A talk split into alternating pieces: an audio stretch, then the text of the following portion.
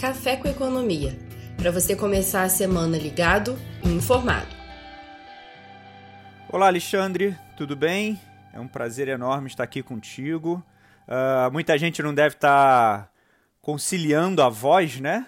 Porque o Felipe Cunha, o nosso grande gestor da, no... da Gestão de Recursos, além de merecidas férias, ele vai assumir mais responsabilidades com o crescimento fantástico que a gente está tendo na, na, nossa asset, na nossa gestora de recursos, com fundos novos, estratégias novas. Uh, então, ele, a partir de agora, eu, Marco Harbis, o head de wealth da Orama, uh, e você, né, nós faremos esse programa incrível, de uma qualidade incrível uh, no nosso podcast. Né? Então, primeiro, muito obrigado, Alexandre por esse convite que você fez. É uma honra estar aqui contigo, é uma honra estar com os nossos clientes, com o nosso público. Uh, e gostaria né, de dar um alô a todos. Né? Bom, tudo bem, Alexandre? Tudo tranquilo por aí? Grande Marco, Bom, um enorme prazer, Marco, ter você aqui no programa. Primeiro, mandar um grande abraço também para o Felipe Cunha, né, que, como você mencionou, o Felipe está ganhando mais responsabilidade, né? A OGR está é, crescendo muito, né? Novos fundos. É muito legal a gente ver a garotada, né? Tendo é, novas oportunidades, alçando novos voos. Eu, como professor, fico muito feliz de ver a juventude competente, né? Ganhando cada vez mais espaço. E aí, Marco, é, é, é tão bom ter você aqui, porque além de tudo, você também é professor. Então a gente aqui vai falar um pouco também das nossas angústias, né, como professor. É, mas queria, né, te recebendo de braços abertos, é, que você falasse um pouco, Marco, aí sobre a área, né, o que, que a gente está fazendo na área de wealth. Seria bem legal você dar uma introdução minimamente aí para os nossos ouvintes entenderem. Ah, legal. Obrigado. Bom, vamos lá. Nossa área de wealth, na verdade, a gente tem duas áreas: a privilege, que são clientes de 3 a 8 milhões, e o wealth, que são a partir de 8 milhões. Né? Claro que nós temos os outros segmentos, na Orma, né? Uh, tanto o varejo como o class são segmentos muito importantes, inclusive. Mas dentro desse cenário, né, dentro desses dois segmentos, é, a gente faz um trabalho muito específico, muito tailor-made, tá? É totalmente customizado. Não existe um produto prateleira, vamos dizer assim. Então a gente vê toda a parte financeira do cliente, gestão de risco, sucessão patrimonial, claro, a parte de investimentos, os objetivos com que ele queira chegar a uma certa idade, se aposentar, objetivos de rentabilidade anual a tolerância de risco, né? Claro, muito isso. E aí, dentro disso, junto com um cenário econômico, a gente vai formando a carteira dele. E tem sempre um acompanhamento. Né? Esse acompanhamento uh, também uh, integra reunião presencial, no caso, lógico, né, com essa pandemia via vídeo, e tem uma frequência já determinada. Né? Então, isso, essa frequência é muito determinada também, é muito escolhida pelo próprio investidor. Tem cliente que quer bimestral, tem cliente que quer trimestral, tem cliente que só quer saber o resultado, mas esse acompanhamento é muito importante. Além disso, com uma taxa de juros muito baixa, então faz todo sentido a gente visar, a gente vislumbrar o mercado global. Né? Então a gente está fazendo parcerias né? com a Safenco também, que é uma grande family office na Suíça, onde ela tem uh, todo um, um, um, uma expertise né, de montar uma estrutura para o cliente lá fora, o cliente escolhe o banco que quer aplicar, né, é, por causa já do Open Bank. Então a gente tem uma variedade de oportunidades, de resultados, uh, de ativos diferentes, né, com a sofisticação que esse público merece e precisa. Né?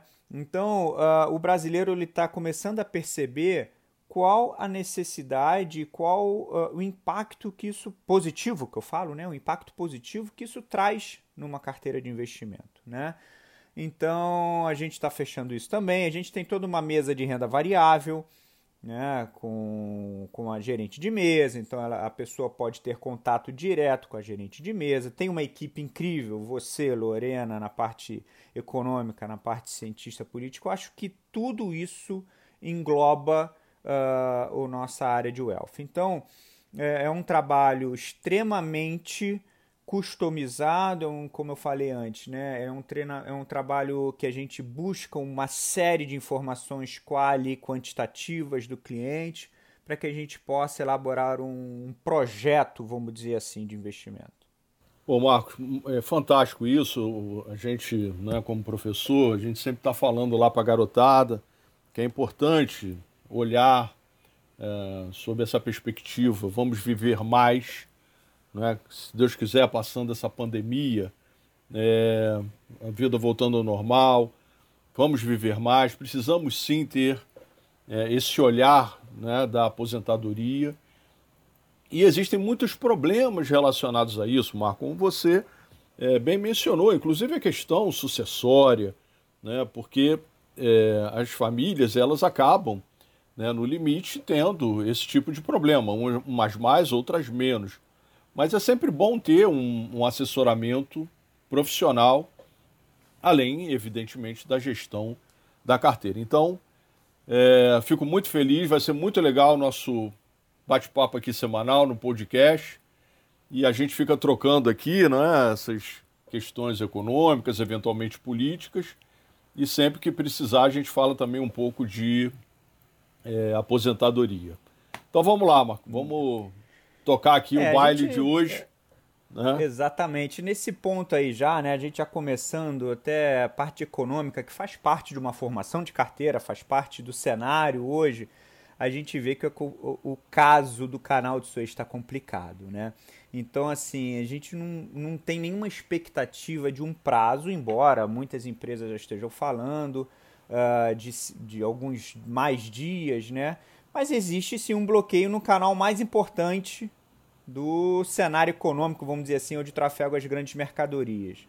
Você é. acha que isso pode impactar, né? Porque não sei se teve alguma quebra ou não daquela eh, relação oferta e demanda e, consequentemente, inflação? O que, que você acha disso, Alexandre? É, Marco, excelente essa sua pergunta, porque é, a inflação, a gente pode, né, de uma maneira simples, né, explicando para um leigo, gente pode é, classificá-la em dois tipos, né, os principais, que é a inflação de demanda, que vem aquela que vem né, do consumo é, muito aquecido, normalmente isso acontece quando a renda da economia começa a crescer, e a inflação de oferta, uh, que está muito associado a esses choques de preços uh, que eventualmente acontecem. É claro que existem outros tipos de inflação, a inflação inicial, mas as duas mais né, conhecidas dos livros, né, a demanda e a oferta. O que está acontecendo é, nesse momento é que a inflação né, de oferta, ela já vem sendo uma preocupação, porque a pandemia, de alguma maneira, Marco, desorganizou é, a, o setor produtivo. Né? Os, a cadeia produtiva foi muito afetada por conta né, da doença. E isso é normal, porque as pessoas, as fábricas estão fechando, está vivendo lockdown em tudo que é lugar. É, isso, de alguma maneira, já traz um problema, né? que é aquela é, ideia dos custos subirem. Quando ocorre, como você mencionou, algo que a gente não tem a menor ideia que possa acontecer, o navio né, enorme lá, o Ever Given, ele foi fazer uma manobra, sei lá o que aconteceu, se bateu um vento, não entendo nada disso. O fato é que ele, ele ficou atravessado no canal de Suez e tem um engarrafamento de cargueiros. Isso é uma coisa é, absolutamente inusitada. Né? A gente já viu engarrafamento de tudo, agora de cargueiro. É, o ponto é que é, isso está trazendo é, uma enorme dor de cabeça, prejuízos muito grandes. E mais do que isso, mesmo que você libere o, o canal agora, ao longo dessa semana, porque existem é, muitas opções para isso acontecer, algumas delas são muito desafiadoras né, que é você tirar a carga é, do navio para aliviar o peso. É, de qualquer maneira, até que esse engarrafamento se dissolva por completo, vai levar tempo.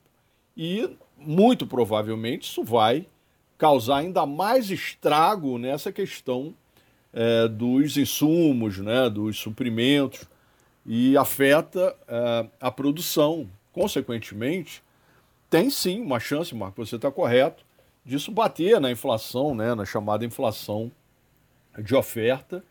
É, a gente já está vivendo um cenário né, de inflação que não é confortável.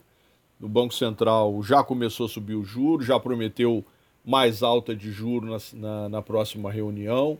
Nós aqui mesmo, né, na hora, mas você sabe disso, nós mudamos a nossa projeção de Selic no fim do ano de 4 para 5. O mercado está fazendo isso, já tem colegas nossos de mercado falando aí de 5,5 até 6. Né? Então, o cenário de inflação, ele é é, sem dúvida, desafiador, até porque é, nos próximos três meses, a inflação de 12 meses acumulada, ela já vai para 7 ou um pouco acima disso. Lembrando que a meta né, ela é o 3,75 mais 1,5, que dá o 5,25. Né? Então a gente vai ficar muito longe da meta.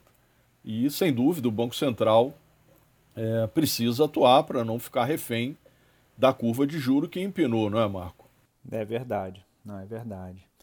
E além de inflação, a gente tem um problema sério também no Brasil, que é a questão fiscal, né? A gente está com um problema aqui no Brasil, a gente teve o aumento de impostos nos Estados Unidos, o aumento de endividamento, endividamento público né? lá nos Estados Unidos também, os gastos. E aí, como é que você vê? A gente teve agora esse orçamento aprovado aqui no Brasil. O que, que você pode falar dessa aprovação desse orçamento aqui no Brasil? Nossa, Marco, realmente essa essa notícia da aprovação do orçamento era algo que estava todo mundo esperando, né? A gente já está acabando o primeiro trimestre, o país não tinha orçamento. É, o problema é que quando o orçamento foi agora anunciado, na hora que as pessoas entraram para ver né, exatamente o que estava sendo proposto né, e aprovado, todo mundo, de alguma maneira, tomou um susto, né, Marco?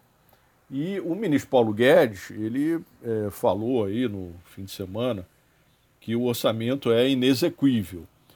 Marco, a gente como professor, a gente tem que tentar explicar isso para o leigo, né? É o que eu sempre falo lá para os meus alunos. Eventualmente as pessoas nem entendem direito o que é a palavra inexequível. Então vamos traduzir aqui, não é? Inexequível é o seguinte, ó, é, não tem como se fazer, explicando mesmo é isso. Não tem como a gente colocar isso em prática. Na verdade, é, essa peça orçamentária, é, alguns colegas meus estão falando que é uma espécie de ficção. Porque, no fundo, Marco, o que, que acontece? O governo ele tinha né, 90 bilhões né, de custeio e do jeito que está agora, só vai sobrar 50.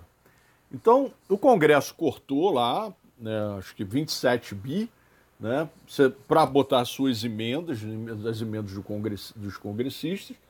Você está tirando 13 bi do sistema previdenciário, é, abono salarial está tirando 7 bi, o seguro-desemprego, que é importante nessa questão, nesse momento agora de pandemia, tem 2,5, tem subsídio agrícola, que é um, é um, um, um e alguma coisa.